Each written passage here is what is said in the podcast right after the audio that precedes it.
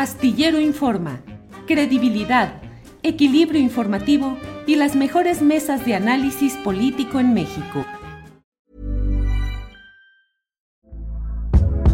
Hey there, it's Michelle Norris. I'm host of a podcast called Your Mama's Kitchen. When I travel, I'm usually looking for a way to find a taste of home when I'm not at home. And one of the things I love to do when I am at home is entertain. And Airbnb allows me to do that. When I was in California recently, I rented a house that had a great kitchen. And when we were sitting around the table, we're all thinking, we're in someone else's house. Someone could be in all of our homes as well. If you have a home, but you're not always at home, you have an Airbnb. Your home might be worth more than you think. Find out how much at airbnb.com/slash host. Hey, it's Ryan Reynolds, and I'm here with Keith, co star of my upcoming film, If, only in theaters, May 17th. Do you want to tell people the big news? Right, I'll do. Sign up now and you'll get unlimited for $15 a month in six months of Paramount Plus Essential Plan on us. Mintmobile.com slash switch. Upfront payment of $45 equivalent to $15 per month. Unlimited over 40 gigabytes per month. Face lower speeds. Videos at 480p. Active Mint customers by 531.24 get six months of Paramount Plus Essential Plan. Auto renews after six months. Offer ends May 31st, 2024. Separate Paramount Plus registration required. Terms and conditions apply if rated PG. Bueno, pues ya estamos aquí de regreso. Teresa Rodríguez de la Vega en nuestra mesa de periodismo en esta ocasión. Teresa, buenas tardes. Tu micrófono que debe estar ahí. Ya, Ay, pero ahí está. dime si me escuchas porque estoy aquí probando. Don Arturo Rodríguez está llegando en este momento y lo metemos de inmediato a cuadro cuando todavía ni siquiera se acomoda, pero ya está aquí. Arturo, buenas tardes. Buenas tardes, perdón, no sé, no, no fui yo, ¿verdad? Entré así sin, sin querer. Tú entraste así nomás, llegaste y dijiste, ya aquí estoy, ¿cómo la ven y qué? Así debe ser, así debe ser, mi querido Arturo. ¿Cómo estás? Gracias. Bien, bien, con el gusto de saludarte, Julio, como siempre, y mucho gusto, Teresa. Gracias. Eh, Teresa, ¿cómo va tu micrófono? Creo que ya lo logré sin, sin audífonos, a ver si no hay mucho ruido ambiente. Bueno, ahí estamos, Teresa. Gracias, buenas tardes. Y vamos con Temoris Greco, que ya está por aquí. Temoris, buenas tardes. Julio, ¿cómo estás? Teresa, Arturo, ¿qué tal? Buenos, buenas tardes. Bueno, pues aquí estamos puestos como cada martes con, eh, pues la verdad, con muchos temas. Antes de entrar al tema, déjenme decirles que un- en un accidente aéreo, según lo que están reportando diversos medios de Chile, y incluso ya con condolencias de algunos eh, presidentes como Javier Milei, entre otros, pues se ha reportado la muerte de Sebastián Piñera, que fue presidente de Chile. Esto sucedió en un accidente de helicóptero, según todo lo que se ha ido mencionando hasta el momento. Leo la nota que está publicada en un diario argentino, página 12, que dice que pues está confirmado este accidente que sucedió cerca de las 3 de la tarde, horario de allá, en la comuna de Lago Ranco, en la región de los ríos. Fuentes de gobierno confirmaron, al menos a página 12, que es de lo que estamos hablando, eh, esta información y tenemos lo que está publicado ya en el portal de julioastillero.com, una nota de Luis Salas. Eh, tres viajaban cuatro personas, tres de ellas fueron encontradas por equipos de emergencia. Eh, según lo que ha trascendido, el propio expresidente Piñera era el piloto del helicóptero, había ido a almorzar a la casa del empresario José Cox y perdió el control cerca de la orilla. El helicóptero se habría hundido unos 40 metros. Los otros ocupantes de la nave que se salvaron eran su hija, su nieta y su yerno. Está la nota disponible con la información actualizada por Luis Salas, que nos dice en ese contexto líderes como el presidente argentino Javier Milei y el presidente uruguayo Luis Lacalle han expresado sus condolencias a Chile y a la familia de Sebastián Piñera. Bueno, pues damos esta información e iremos precisando los datos que vayan surgiendo más adelante. Pero bueno, eso es lo que tenemos. Bueno, Oye, pues vamos oye, a entrar. Julio, Julio, Sí, la, sí. la hiciste mucho de emoción, ya me estaba espantando pensando que era el presidente en funciones, quien pues a pesar de los, de los, de los, de los tropiezos, pues todavía esperamos mucho de él, de Gabriel sí. Y, de, y, de, y de su equipo. Sí, sí, sí, no. Es Sebastián Piñera, lamentable la muerte de cualquier persona, en este caso Sebastián Claro. Piñera, pero pues sí, así es. Eh, bueno, vamos a empezar. Teresa Rodríguez de la Vega, por favor, danos tu opinión. Déjame poner este videíto de breve pero algo que ha dicho Xochitl Galvez y les voy a pedir su opinión sobre ello. Dura un minutito. Adelante, por favor. Yo les pido que estén muy atentos y nos acompañen en este difícil periodo hasta la elección de junio. Les pido que sigan de cerca lo que pasa en México y apoyen a las organizaciones de la, de la sociedad civil e instituciones democráticas. No dejen a la democracia mexicana fuera de la agenda bilateral. No piensen ni por un instante que los intereses de Estados Unidos en migración, seguridad, comercio o en cualquier otro tema avanzarán con el regreso del autoritarismo a México. No dejen que el intento de terminar con la joven democracia mexicana caiga sin aliados ni testigos. Como ha dicho el presidente Joe Biden, y cito, ante los persistentes y alarmantes embates contra la democracia y los derechos humanos universales, la democracia necesita defensores comprometidos en todo el mundo. Presidente Biden, you have to walk the talk. Que sus acciones respalden sus palabras. Trabajemos unidos para que México sea un país fuerte, soberano y desarrollado, socio y amigo confiable de Estados Unidos. Teresa Rodríguez de la Vega, ¿qué opinas de esta intervención de Xochitl Gálvez? Bueno, creo que mm, espero irme bien porque de verdad no saben cuánto ruido ambiente hay aquí y los audífonos no están jalando. Em, bueno, primero voy a intencionalmente omitir cualquier comentario hacia el evento este de la pronunciación, porque me parece que hay que ser consecuentes y no hay que caer en lo que quienes promueven y sostienen la campaña de Xochitl han instalado en el debate público respecto a considerar la pronunciación en inglés una variable importante en el debate público. Entonces, eh, no es que lo esté omitiendo accidentalmente, lo omito intencionalmente. Creo que no debemos prestar atención, la más mínima atención a, ese, a esa anécdota. Eh, me voy en realidad a lo que importa. Uno, lo absolutamente desafortunado otra vez, que es eh, la valoración política que hace que Xochitl Galvez en un 5 de febrero cuando el tema está en la incursión, última incursión del presidente eh, por, la vía de reformas eh, constitucionales, eh, vaya a pedir vigilancia, colaboración a Estados Unidos cuando estamos saliendo de la semana de la FER de la DEA, ¿no? Del desafortunado dado sincronizado del que estábamos hablando la, acá la, semana pasada. Entonces, a mí me parece que Xochitl Galvez es una máquina de perder votos hoy en día, ¿no? Parecería que le pareció chistoso hacer este jueguito con los migrantes de su doble y después burlarse en redes sociales de que había les había tomado el pelo, eh, las escenas de Xochitl Galvez saltando como caperuza eh, en Estados Unidos y ahora esta petición anticipada de intervención que además anuncia un escenario que deberíamos empezar a valorar en términos de va la oposición a intentar generar un clima de crisis postelectoral eh, aduciendo algún fraude absolutamente este, poco probable de cara a las absolutamente cada vez más aplastantes encuestas. Creo que ese escenario se abre, me parecería como muy poco probable, pero no entiendo cuál, si no es esa, sería la estrategia hoy en día de eh, la petición que hace la candidata eh, opositora, porque definitivamente es una muy mala estrategia electoral, así que me imagino que en realidad están intentando anticipar eh, su estrategia post derrota electoral y eso creo que ya debería empezar a ser algo que empecemos a valorar. Bien, gracias Teresa, muy amable. vamos enseguida con Temoris Greco para pedirle su opinión. ¿Qué opinas de esta petición?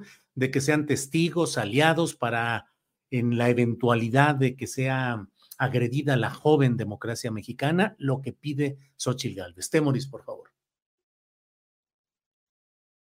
Perdón, perdón, ahí estoy, ahí estoy. Eh, bueno, no, primero, primero comentar lo que dice Tere, ¿no? Sobre, sobre el tema de las, de, las, de, las burlas clasistas sobre el acento al hablar lenguas extranjeras. El, el, que lo hizo es Miguel, Miguel Torruco, uno de, de esos personajes de la 4T que viene de las cúpulas eh, eh, sociales y que eh, colocó en un, en, un, en un tweet, por un lado, a Claudia Sheinbaum, que maneja bastante bien el inglés, y por el otro lado, pues esto que acabamos de escuchar de, de, de Xochitl. Y pues es lo mismo que antes han intentado hacer, por ejemplo, otros de la oposición, también en, una, en maniobras muy, muy clasistas, eh, comparando el inglés de, Andrés Manuel o el inglés de otros personajes con los de personas que han tenido la oportunidad de estudiar en países eh, anglosajones y que, tienen mejor acento, ¿no? O sea, digamos que el clasismo anda, disperso por, todos lados. Entonces, yo, estoy de acuerdo con lo que dice Tere y me, y me avergüenza gente como, como Torruco que dice, usted de, de, izquierda o estando en la izquierda, pues saca esos dejes clasistas tan chafas. Pero bueno, este sí, a ver, es que yo no entiendo a Xochitl, ¿qué dice? Eh, dice que no, que no dejen que se instale el autoritarismo. Pues no, que ya se había instalado. o sea, es que como que o, vivimos en la dictadura o no vivimos en la dictadura, nada más pónganse de acuerdo. es irles a, a, a, irle a recordar al presidente Joe Biden lo que ha dicho para que, para que hagan qué. ¿Dónde estaba Xochitl Galvez, por ejemplo, cuando así ha habido agresiones claras y directas contra la democracia mexicana, como la que hubo en el año 2006, el haya sido como haya sido?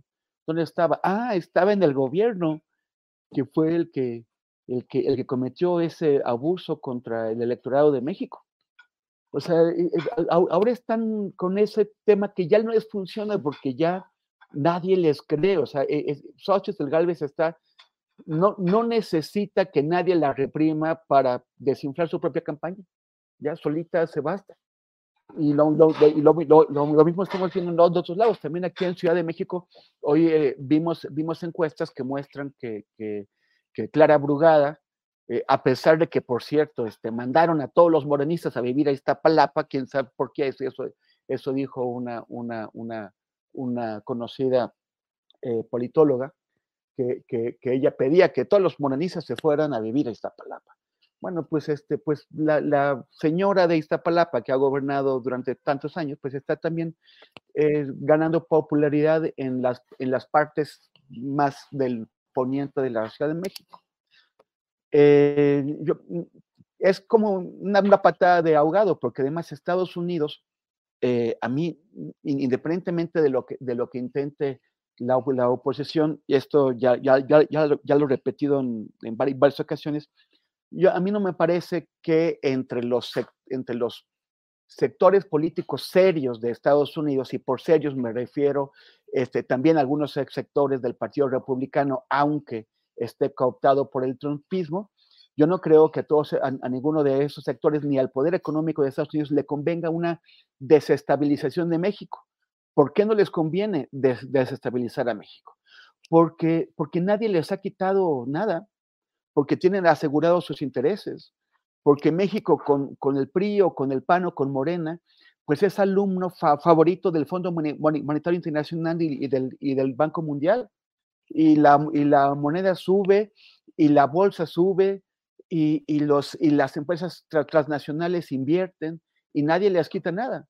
Entonces, ¿por qué querrían ellos venir a patear la canasta de, los, de, los, de la gallina de los huevos de oro cuando, están, cuando tienen todo lo que necesitan? Entonces van ahí a, a generar, pues, quién sabe, cosa, a ver, ¿cuál es el objetivo político o el, objetivo, digamos, táctico o, estratégico que, que, puede tener Xochitl al, ir a decir eso allá. ¿Quién le cree? Bueno, pues a mí me parece que más, más allá de, que, de, de todos los, los dejes clasistas que tiene esto, vuelve a demostrar la candidata del, del, frente opositor, pues que está, que no sabe dónde está parada y que no sabe qué hacer o qué decir para que, para que alguien le eche una mano. Eh, nadie va a venir a, a, a, a hacer borlote a México cuando aquí tienen ya todo lo que quieren. Bien, Temoris, gracias. Arturo Rodríguez, tu opinión sobre esta intervención de, de Xochitl Galvez, eh, que tiene como antecedente eh, tanto la publicación de aquel estudio de perspectivas 2024 de México del Instituto Baker, de la Universidad Rice, y por otra parte, pues las filtraciones de la DEA publicadas en tres medios eh, extranjeros sobre presunto apoyo económico del narco a la campaña de López Obrador en 2006. ¿Cómo ves este manejo de lo que ha ido a proponer o solicitar Xochitl a Estados Unidos, Arturo? Bueno, yo creo que el lenguaje importa y no me refiero a, su inglés, que el mío pues también es no solo malo, inexistente. Este, me refiero a, a, lo que se comunica, a lo que se dice, porque eh, yo creo que eh, a través de la historia de la democracia mexicana, hemos podido observar que eh, pues siempre es posible que haya delegaciones invitadas a la observación electoral, que haya gente de sociedad civil participando en la observación de unos comicios, contribuyen inclusive a la legitimidad. Hay delegaciones mexicanas que van a las elecciones de otros países y forma parte de pues una serie de relaciones que se dan entre países, eh, pues creo que con ese objetivo de, dar legitimidad a, los procesos electorales con la opinión de gente especializada en, la materia o gente que eh, entendiendo de procesos electorales va a hacer una observación y emite un comentario no vinculante, es decir, un comentario desde la autoridad intelectual, política o moral que se puede tener para referirse a un proceso electoral de un país extranjero. Pero en este caso no es una invitación a, y, creo que vale la pena diferenciarlo, no es una invitación a la observación, eh, es eh, como un llamado a impedir, yo no, no, no, no, no encuentro una forma de eh, que esta expresión no se interprete como un, una abierta petición de intervencionismo, eh, impedir que haya eh, un retroceso democrático, que se instaure el autoritarismo, que se destruyan las instituciones democráticas. Y, esto va más allá porque justo Temoris hacía la observación sobre lo contradictorio que, resulta eh, la narrativa de que el autoritarismo ya se instauró con López Obrador, que la dictadura ya está con López Obrador, eh, e, e, esta otra expresión del maximato, ¿no? Eh, entre otros epítetos que suelen dispersarse ahí en el, en el debate político, este, sino que, pues, ¿cómo es que si ya está el INE como está, como más o menos todos querían, eh, habla de una destrucción de la democracia, ¿no? No, no, no sé, me parece otro contrasentido, ¿no? entonces, en cualquier caso, es un despropósito que se suma a un error eh, y, lo decía Teresa, que se suma a una cadena de errores, no solo en la gira eh, que está realizando por los Estados Unidos, sino eh, como parte de su trayecto como la seleccionada de las oposiciones para contender por la presidencia de la República. Si hay una expresión que se me quedó ahorita de Teresa es fábrica de perder votos, pues sí, y, eso, naturalmente, sus conductas, eh, estas ridiculeces eh, de, pues lo que vimos, estas expresiones eh, ajenas a, cualquier noción de, o sea, para empezar, yo creo que la pregunta que cualquier persona más o menos enterada sobre el funcionamiento de un Estado, de una nación, eh, se haría es si esta señora está pidiendo intervencionismo como candidata, ¿qué va a hacer si llega a la presidencia? ¿no? Eh, es, es, terrible lo que estamos observando en el sentido de que la competencia por la presidencia de la República pues es tan, tan precaria, tan paupérrima desde la parte opositora.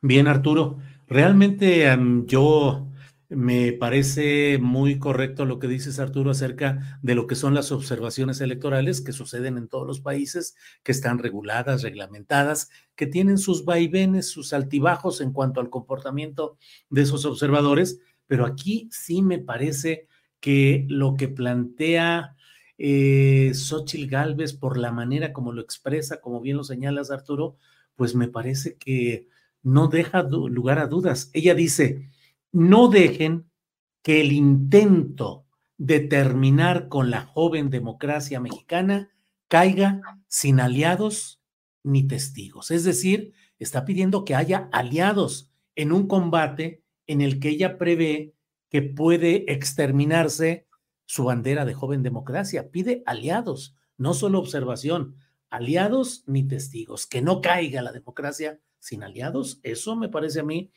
pues yo no sé de doctrina militar, pero supongo que eso pues tiene implicaciones hasta de táctica militar, quiénes son aliados y no en una batalla. En fin, antes de... Sí, Arturo, ¿querías decir algo? Mm, eh, quiero notificarles, quiero informarles con toda solemnidad que la sociedad civil ya tiene nueva representante. Eh, Sandra Cuevas ha dicho que no la pelaron ninguno de los partidos, que hizo un video que es demasiado largo, no, no lo vamos a compartir, pero hace un video en el cual en esencia informa que luego de lo que ha vivido en todo este asunto de su deseo de ser postulada a una candidatura, pues que no ha habido nada, acusa que el PAN, el PRI y el PRD le cerraron las puertas porque los exhibió, dice ella, dice que ahora ella representa a la sociedad civil. Pero bueno, ahí queda como una anécdota más de las Sandro, Sandra historietas. Pero eh, Claudia Sheinbaum está anunciando que estará, mm, iniciará su campaña el 1 de marzo, está convocando al Zócalo. Permítanme poner es un minutito de lo que ha dicho hoy Claudia Sheinbaum. Adelante, por favor. Aprovechamos para invitarlos el próximo primero de marzo al inicio de la campaña y la definición clara de lo que representa nuestro proyecto de nación que incluye las propuestas presentadas ayer por el presidente Andrés Manuel López Obrador de manera muy importante y estamos convocando al pueblo de México a defender y avanzar en estas propuestas el próximo primero de marzo a las cuatro de la tarde al Zócalo de la Ciudad de México como inicio de la campaña y de esta defensa de la transformación, profundización y ampliación de los derechos del pueblo de México, de la democracia y de las libertades. Bueno, Teresa Rodríguez de la Vega, inicio de campaña de Claudia el 1 de marzo, seguramente lo harán los demás precandidatos igualmente, pero eh, las 20 propuestas de reforma que ha hecho el presidente López Obrador me parece, Teresa, que han incentivado el debate respecto a si el presidente de la República se está convirtiendo en un actor central de este tramo electoral, si está asumiendo un papel en el cual pone una agenda y compromete eh, el futuro presidencial, si es que llega la propia Claudia Sheinbaum, pues dicen quedaría atada a esos compromisos. Dentro de la oposición dicen es la intención de un maximato. Por otra parte, desde luego está la visión que dice es la continuidad de lo programático de una corriente política y social que viene de largo tiempo, que ha llegado al poder en 2018 y que esa misma corriente le da continuidad a su proyecto para 2024. ¿Qué opinas, Teresa? Bueno, yo me imagino que esta parte de contenido, me escucho pésimo, ¿verdad? Sí, sí, así es, Teresa. Si quieres, vamos a pasar ahorita con Arturo con Temoris y regresamos contigo. Arturo, ¿qué opinas de este tema, por favor? Bueno, eh, a lo mejor mi visión. O me brinqué. ¿O seguía Temoris? Que ya me No, hice me Temoris, no pero te preocupes. aquí es la mesa Montessori, ya sabemos.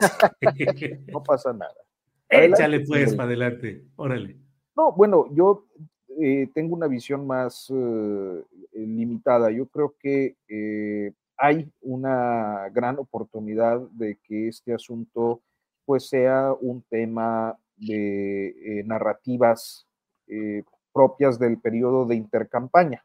Este, me parece que, claro, hay una intencionalidad por cambiar algunos esquemas de orden constitucional que, sin embargo, eh, sabemos de antemano, pues no da, no da para al menos la composición de la legislatura actual, salvo en algunos temas donde pudieran transitar eh, en consenso, si es que alguien eh, después de casi seis años, después de cinco, más de cinco años, se anima a articular un consenso en la Cámara de Diputados, porque no se ha hecho.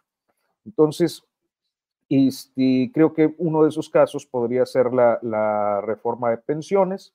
Este, me parece que también hay una actitud más cuidadosa, más calculada eh, de eh, eh, el PAN y del PRI sobre todo, y que habían declarado desde finales del 21 una moratoria constitucional y pues les fue como en feria, ¿no?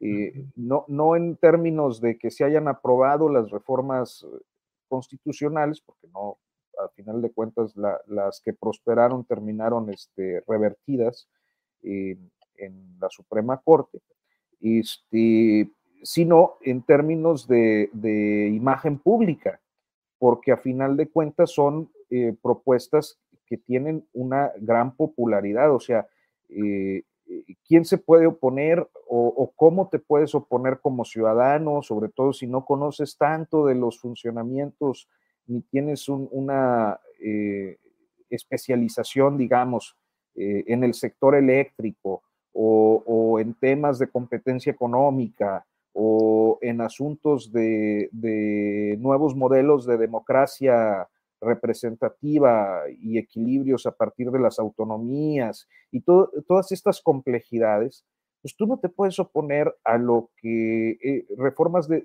como las que se proponen ofrecen, ¿no? Reducir el aparato burocrático y que se gaste menos en esos organismos onerosos. Entonces los eliminamos. Ah, ok, este, pues estoy de acuerdo, ¿no? Que, que se gaste menos y esa gente que gana tanto, etcétera. Este, ni le entiendo a lo que hacen, no hacen nada, ¿no? Eh, eh, el sector eléctrico, si eh, se le da prevalencia al Estado y a la empresa pública como, se propone ahora que sea, y no una empresa productiva para que, pues sí, ¿cómo te vas a oponer a que la electricidad sea un servicio público? Pues al contrario, pues sí es lo que siempre quienes estuvimos observando los procesos de, de reforma y de privatización desde hace 30 años, estuvimos señalando eh, específicamente en el Pacto por México más radical de, de- de los cambios en, en- en el sector eléctrico, en el sistema eléctrico mexicano. Entonces, no te puedes oponer. Y del otro lado, lo que hay son tecnicismos, aspectos que tienen que ver con la economía, eh, con la competitividad internacional, con conceptos más elaborados, difíciles de comunicar. Entonces, hoy creo que las oposiciones han tenido el cálculo para decir, este, vamos a, aprobar lo que ayude al pueblo y, y lo que no, no, eh, tratando de evitar el desgaste que durante el periodo de intercampañas eh, les podría generar mantener su posición de la moratoria constitucional.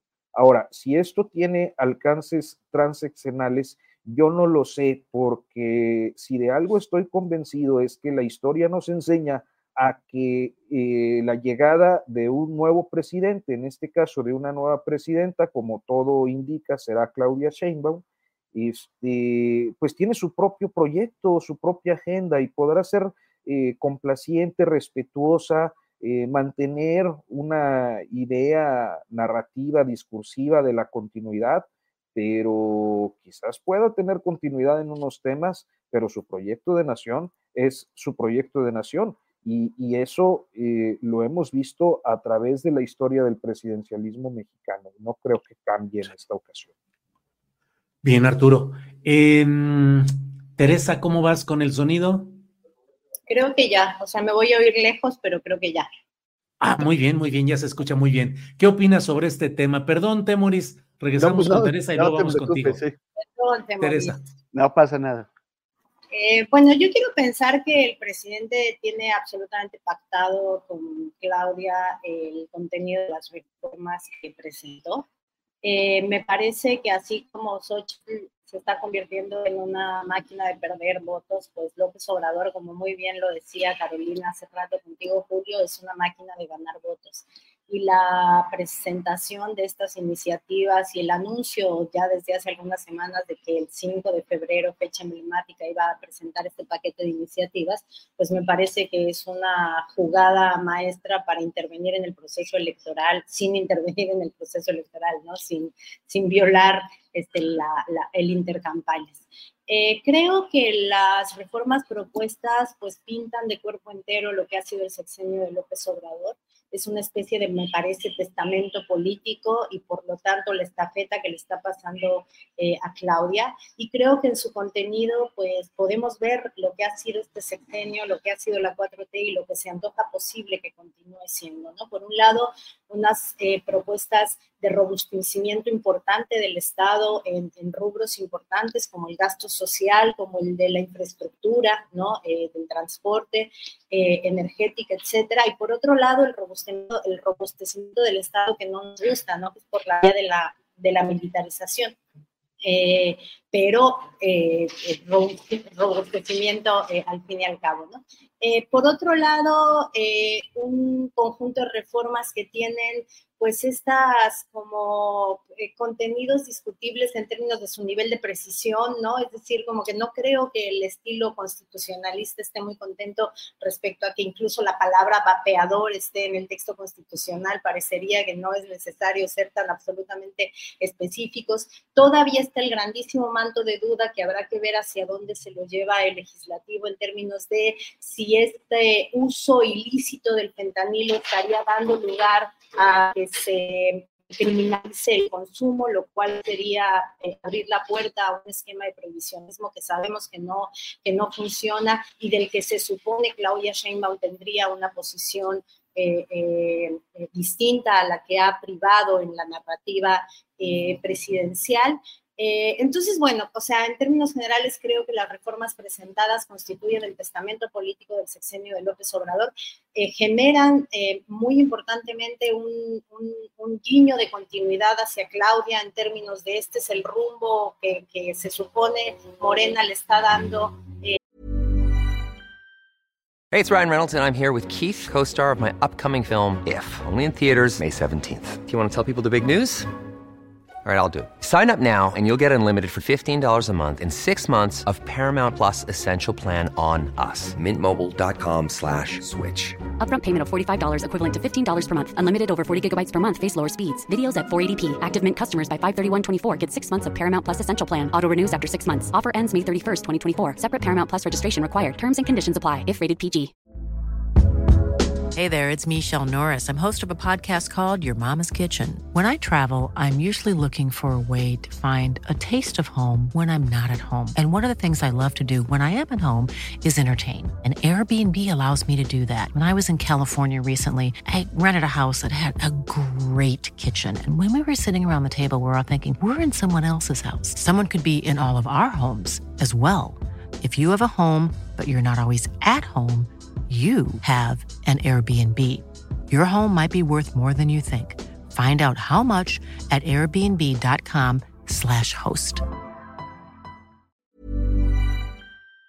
Eh, al país. Y por otro, me parece muy importante, también es un guiño a la gente, ¿no? Es decir, señalan el rumbo del rasero mínimo que podemos permitir y por lo tanto el rumbo del rasero mínimo que podemos exigirle al gobierno que que venga después de, López Obrador, ¿no? Y en este sentido creo, y creo que eso es como la, parte más positiva que yo le veo, eh, tienen mucho eh, mucha capacidad de politización de las masas estas reformas constitucionales, porque le están diciendo a la gente es posible volver a llevar a la Constitución eh, la cobertura por parte del Estado de eh, el bienestar social, el engrandecimiento de la estructura eh, eh, de la empresa pública, etcétera, etcétera, etcétera. ¿no? Bueno, no, no solo los derechos ambientales, me parece que, que, que quedara en el texto constitucional no solo la prohibición del fracking y la minería cielo abierto, sino el cuidado de agua ahí donde hay escasez y por lo tanto la veda del uso privado y el aprovechamiento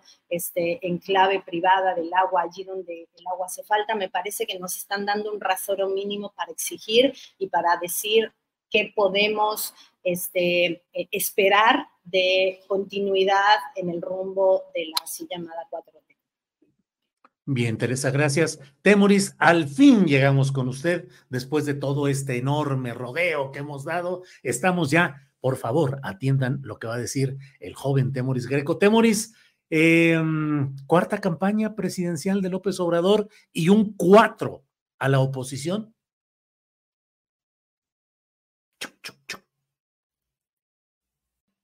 Sí, creo que es un cuatro y, es un cuatro que, la oposición está respondiendo pues con mayor habilidad que lo que había hecho antes, porque, porque Andrés Manuel suele aventarles huesos y luego, luego los muerden como sea y, y acaban enredándose y barriéndose la cola. ¿no? Ahora le, agarraron el bluff en lo, de, las, lo de las pensiones. Y, y eso puede ser interesante. podría incluso el, el, propio Andrés Manuel doblar la, la, la apuesta. ¿Cómo le, agarraron el bluff? La, la, oposición sabe que en las condiciones actuales es muy ah, eh, difícil que se cumpla este, este, este eh, propuesta que ha planteado el presidente eh, sobre las pensiones porque eh, la economía como está en, las condiciones actuales, en la, con, las condiciones de tributación actuales, difícilmente podría alcanzarlo. Todo eso que ha contado de que el dinero podría salir de los organismos autónomos, todo eso, bueno, además de que es algo puntual, o sea, eh, la, venta de algunas empresas o de algunas cosas, todo, eso es puntual, no es, una, no es una propuesta para sostener el proyecto de largo plazo, es insuficiente.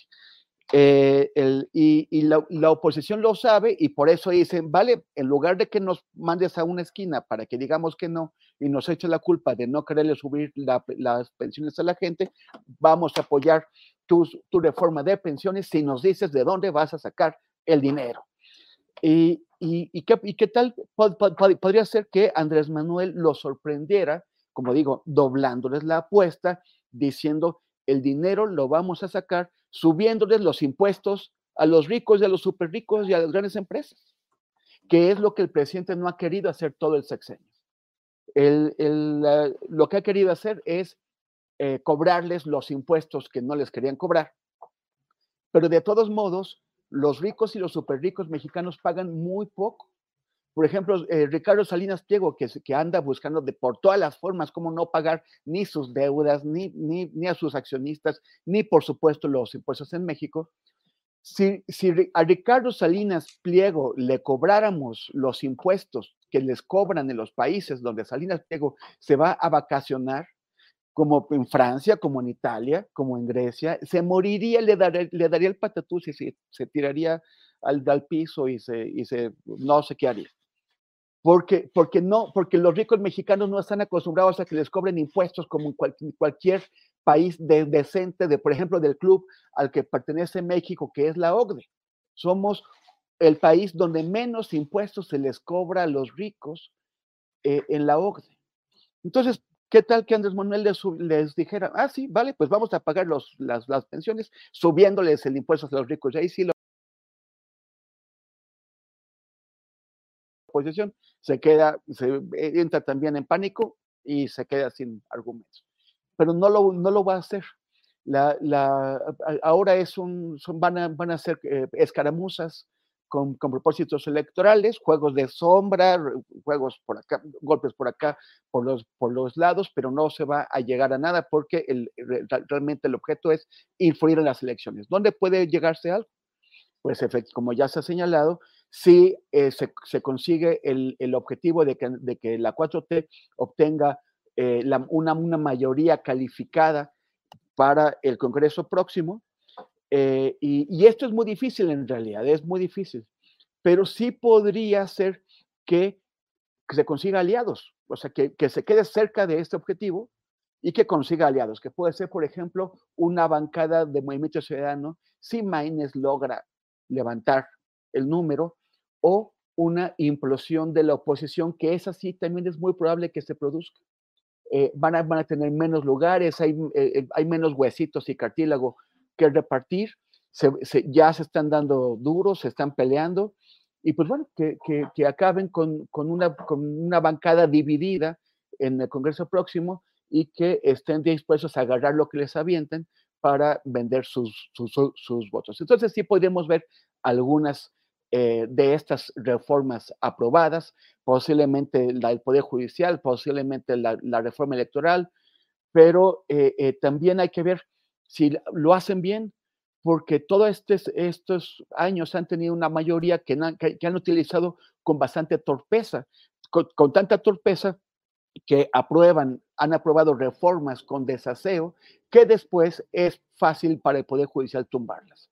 Teniendo una mayoría, no han logrado hacer las, las, cosas con el aseo mínimo indispensables para brindarlas, para blindarlas ante el Poder eh, Judicial.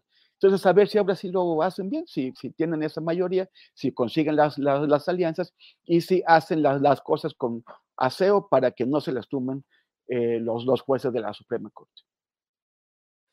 Bueno, pues estaremos atentos a todo ello. Eh, Dentro de otras eh, de las revelaciones que se han ido dando en estas horas, eh, Teresa, está el, ya recuperé el orden. Teresa, Temuris, eh, Arturo, eh, que conste que ya voy aquí en orden. Eh, Teresa, TTA, TTA. TTA, sí, sí, sí, sí, ya. eh, sí, aquí Arturo Santillano está poniendo en orden todo para que no se me vaya el avión tan gacho. Este, um, le pidieron a eh, perdón, eh, el discurso, los discursos relacionados en relación con el Poder Judicial, tanto la ausencia de Norma Piña en Querétaro como el discurso del ministro Alberto Pérez Dayán. ¿Qué opinas sobre ese tema, Teresa? Yo creo que el ministro Pérez Dayán fue muy valiente porque porque se paró ahí a dar un discurso absolutamente impopular que le va a redituar el redoble del repudio que los ministros y ministras de la Suprema Corte están ocasionando de por sí, que el otro día ya se manifestó en la calle contra contra la echar para atrás eh, la, ley eh, energética eh, en ese sentido, pues, yo por lo menos le reconozco como valentía eh, a pararse ahí frente a todo el aparato este, de, la 4T a decir eh, lo que dijo, ¿no? me parece que estamos en un momento inédito de un divorcio absoluto de la Suprema Corte de Justicia respecto a la dinámica de, la gente, a país entero. Me parece que todavía falta mucho tiempo para que podamos aquilatar el nivel de repudio que la actuación de la Suprema Corte va a generar eh, y todavía tenemos que ver qué impacto va a tener esto en el diseño de la estructura eh, de la división de poderes en el país, ¿no? Porque me parece que eh, la posibilidad de éxito de una iniciativa como la de López Obrador o del respaldo popular a la iniciativa de López Obrador de que los ministros y ministras sean elegidos por voto popular, pues está dada en parte por el nivel de animadversión que está legítimamente causando la actuación política de la Suprema Corte de Justicia. Ya es prácticamente risorio que el ministro Pérez Dayán vaya a Querétaro a dar todo este mensaje de la separación de poderes, de la orientación no política de la actuación de la Corte, eh, al mismo tiempo que canta coro con las voces más importantes de la oposición y cuando la Suprema Corte de Justicia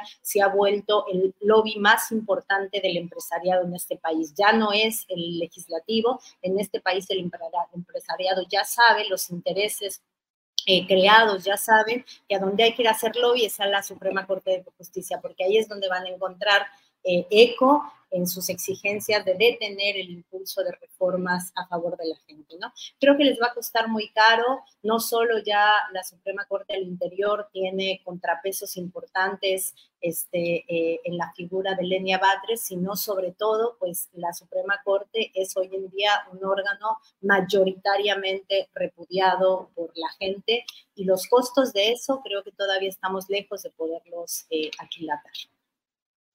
Bien, gracias, gracias por el comentario, por la opinión y vamos de inmediato.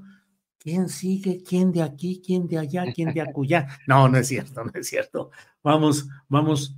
¿Con quién me equivoco? A ver, díganme ustedes quién es el que sigue. Sí, sigo eh. yo, no tengo pruebas, pero digo, tengo las pruebas, pero no te las enseño.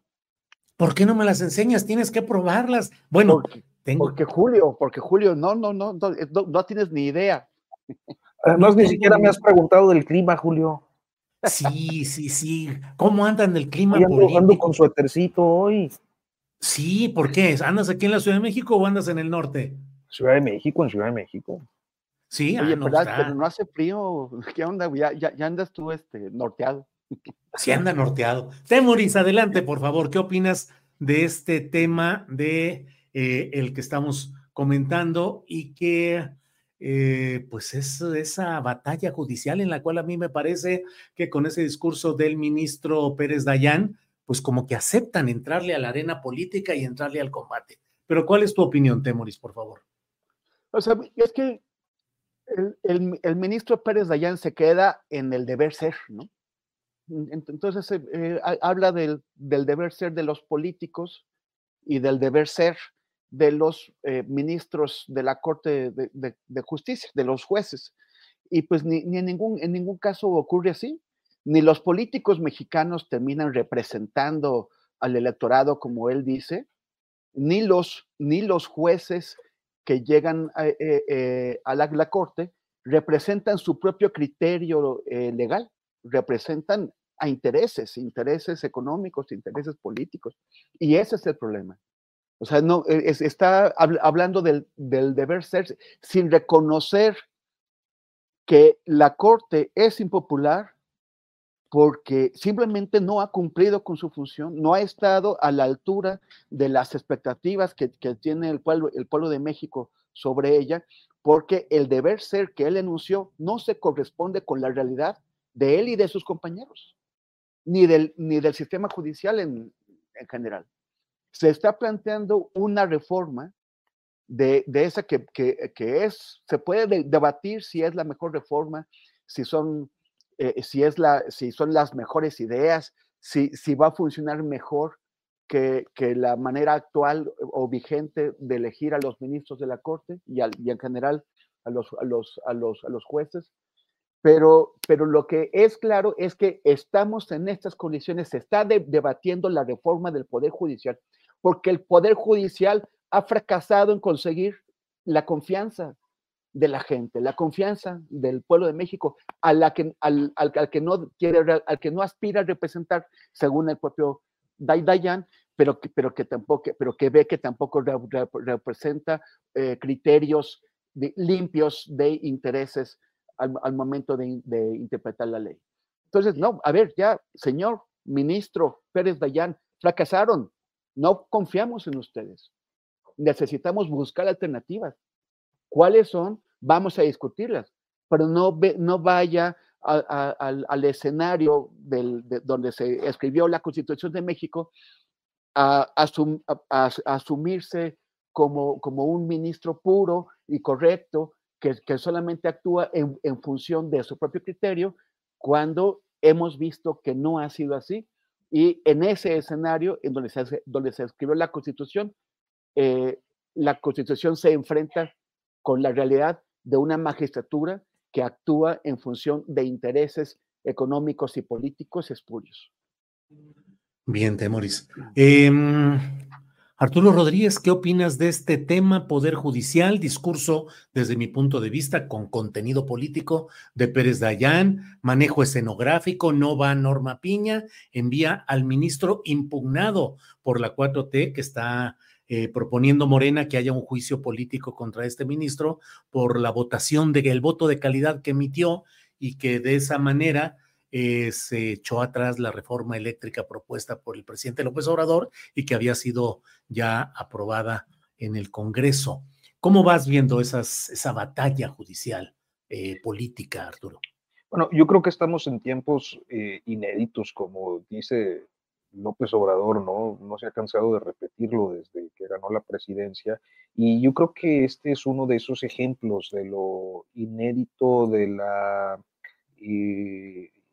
pues eh, ahora sí que de los equilibrios entre los tres poderes, eh, las diferencias que se dan y que se expresan a través de lenguajes simbólicos, la no asistencia del, titular del Ejecutivo a la ceremonia, eh, la no asistencia de la presidenta de la, de la Corte, el envío de, de, un ministro impugnado, pues nos deja ver que hay diferencias severas entre los dos poderes o entre la mayoría del, del, Pleno del Poder Judicial y, y, el titular del Ejecutivo, que es algo pues eh, que pudiéramos tomar como, como una obviedad, dadas las circunstancias de los últimos meses o del último año, y, y, que sin embargo eh, me parece que forma parte de algo que tendríamos que ver con naturalidad en el juego democrático, o sea, eh, justamente la, división de poderes es para eso, ¿no? Y, creo que de manera tradicional habíamos visto a un presidencialismo eh, absolutamente dominante eh, sobre los, al presidente dominante sobre los otros dos poderes. Este no es el caso. Este, y claro, hay posiciones que pueden resultar incómodas en un contexto de, eh, debate como el actual. Es decir, ciertamente las posiciones o las expresiones de, Pérez Dayán en la ceremonia, pues eh, son absolutamente impopulares eh, en, relación a, quienes simpatizan con la 4T y podrán ser muy populares entre quienes se pronuncian anti-4T. Yo creo que aquí eh, la lupa la tenemos que poner sobre, eh, primero, eh, el funcionamiento de esta división de poderes para poder diferenciar qué es lo que corresponde a, la técnica y qué es lo que corresponde al, al ruido. ya lo decía Temoris hace unos momentos, legislaciones que se aprueban, que se envían con desaseo, se mayoritean este, por, pues, porque se tiene la mayoría, pero eso no quiere decir que estén eh, siguiendo la técnica legislativa y la técnica jurídica necesaria para que pasen un criterio de constitucionalidad. Entonces, a la hora de llegar a la Suprema Corte, ciertamente puede haber intereses económicos eh, eh, o ideológicos prevalecientes, las cortes, el Poder Judicial suele ser en, la mayoría de las democracias muy conservador. Caso de Estados Unidos es sin duda eh, evidente este, e histórico, pero este, eh, también del otro lado, si se ponen las condiciones para que cuenten con los argumentos para revertir cosas, pues sucede lo que, lo que ha venido sucediendo. Eh, y, siento que será parte de un perfeccionamiento eh, en la relación entre, entre poderes conforme también la, democracia mexicana vaya madurando. Así es como lo veo un poquito a la distancia. Bien, gracias. Pues estamos ya en la parte final del programa, así es que Teresa Rodríguez de la Vega, postrecito nos quedó pendiente el tema de cómo el presidente López Obrador develó o reiteró, porque ya lo había mencionado antes, el hecho de que se había invitado a Carlos Slim por parte de la élite conservadora, dice el presidente López Obrador, a ser candidato presidencial en 2018. Pero postrecito este o el tema que desees, por favor, Teresa. No, ese chisme estuvo buenísimo. Yo estaba ahí como, como sacando las palomitas, esperando que revelara más cosas. En una de esas de aquí a que se vaya cada mañanera va a haber así como, como un postrecito mañanero este, sabroso. Eh, pues quiero eh, un postrecito nada dulce, eh, referirme a como empezaste el programa, Julio. nunca es bueno este, como alegrarse por un accidente en el, como el que, en el que perdió la vida el expresidente chileno, pero para mí este es un momento de recordar a los más de 400 jóvenes que perdieron ojos en la brutal represión encabezada por Sebastián Piñera en contra de las movilizaciones de jóvenes chilenos. Entonces, pues, eh, pues tristeza por el accidente, pero también recuerdo a las víctimas y exigencia eh, con que se siga el camino del resarcimiento de ese daño eh, tan absolutamente ominoso para el pueblo chileno. Bien, Teresa, gracias. Eh, Temoris Greco, por favor, postrecito. Eh, pues mira, este, sobre, sobre lo de Carlos Slim, yo creo que la gente que fue a decirle a, Carlos Slim que fuera candidato, pues no, era, no, no, estaba hablando en serio o no era gente seria. ¿Quién, quién se imagina al ingeniero Slim haciendo campaña por el país, respondiendo, eh, dando entrevistas con preguntas incómodas? Exponiéndose algo, o sea, como para qué, ¿no? Oye, la gente pidiéndole que resuelva problemas de conexión de internet, por ejemplo. pues sí, Así.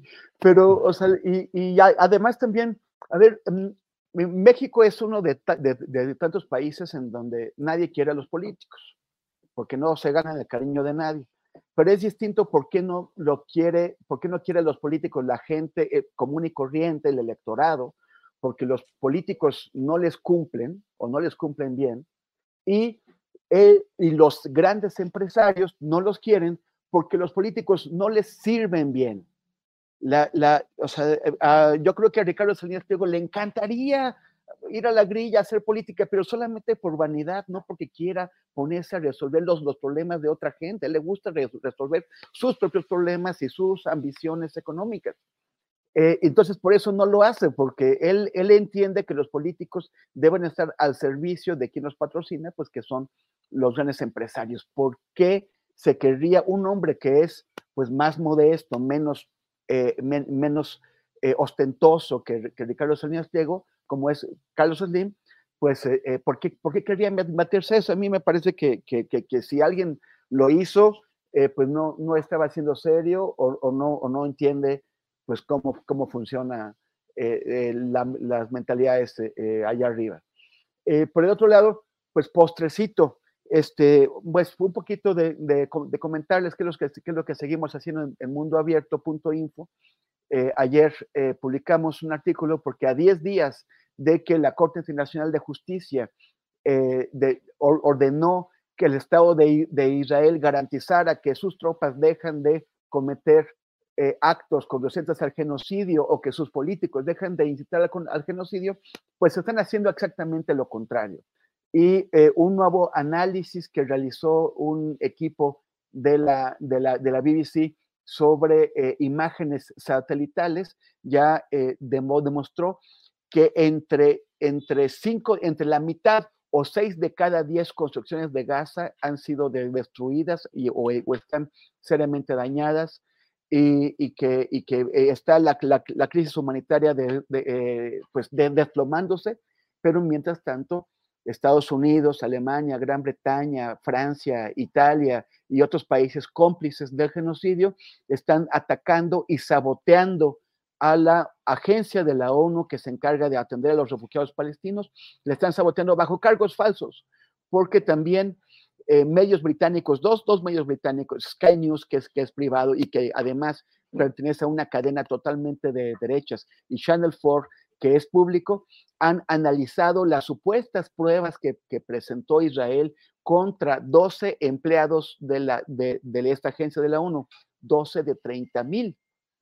Eh, son, no, no, no, demuestran que estén vinculados a Hamas, además de que es ridículo que por lo que supuestamente hicieron 12 empleados de los 30 mil, tú eh, eh, condenes a esa agencia a morir cortándole el presupuesto y por lo tanto condenas a miles de personas o a cientos de miles también a morir porque esta, agencia es la que les está llevando ayuda humanitaria, se encarga de la salud, de la, educación. Entonces es lo que estamos haciendo en mundoabierto.info y, y pues invito, invito a la gente a que, a que nos siga. gracias. Muy bien, ahí están. Arturo Santos por, poner este. Ahí están las referencias. Bien, eh, bueno, pues seguimos adelante. Arturo Rodríguez, por favor, postrecito, ahora sí, final, final. Yo, fíjate que hay, hay eh, es un comentario eh, a propósito de esto de lo de Slim. hay gente que a veces no entiende los momentos del país. Creo que es el caso de quien pudiera proponerle a Slim eh, ser, haber sido candidato en el 18, yo creo que ahorita ya no, pero, eh, y quienes hayan él mismo estimulado la idea de una postulación de Ricardo Salinas Pliego, porque el momento del país no está para eso, no está para los grupos oligárquicos, no está ni siquiera para los apellidos de, eh, rancia, raingambre, ¿no? Como Ebrard o Krill, este, que, son nombres que han estado en nuestra eh, escena pública desde el siglo XVIII, XIX. Eh, porque el ánimo del país está en otra parte. No, no es casual que en un intento, por lo visto hasta ahora fallido o infructuoso, pero un intento, eh, las oposiciones hayan promovido a una persona que se autoadscribe indígena eh, y que eh, presume una historia de movilidad social, porque ese es el momento del país, el de buscar perfiles más próximos, más cercanos a lo que somos la mayoría de los ciudadanos. Me parece que Salinas Pliego lo calculó bien, pero esto no quiere decir y, me parece que también es importante observarlo en este momento, no por el 2024, sino por el 30 o el 36, que hay momentos en los que los países sí, eh, en una lógica pendular, cambian de un extremo a otro. Y tenemos fenómenos eh, relativamente recientes que han resultado eh, lamentables, deplorables en su desempeño, como sería el caso de Silvio Berlusconi en, Italia, como sería el caso del propio, y puede volver a ser el caso del propio Donald Trump en, los Estados Unidos, y, quizás eh, el de, el de Milley, eh, y de otros fenómenos eh, quizás más locales dentro y fuera de México que nos llevan a advertir que eh, el péndulo puede cambiar así de, drásticamente y que si bien no fue el 18, no es el 24 el momento para un magnate o para un representante de las oligarquías, eh, sí puede serlo en otro momento y, que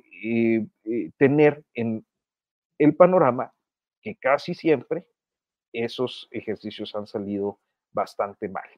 Eh, dicho eso, pues bueno, no me queda más que agradecerte, Julio, como siempre.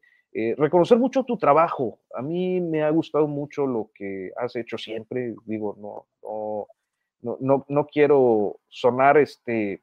Una vez lo dije con una colega, compañera, eh, este, yo te leo desde que estaba chiquito, pero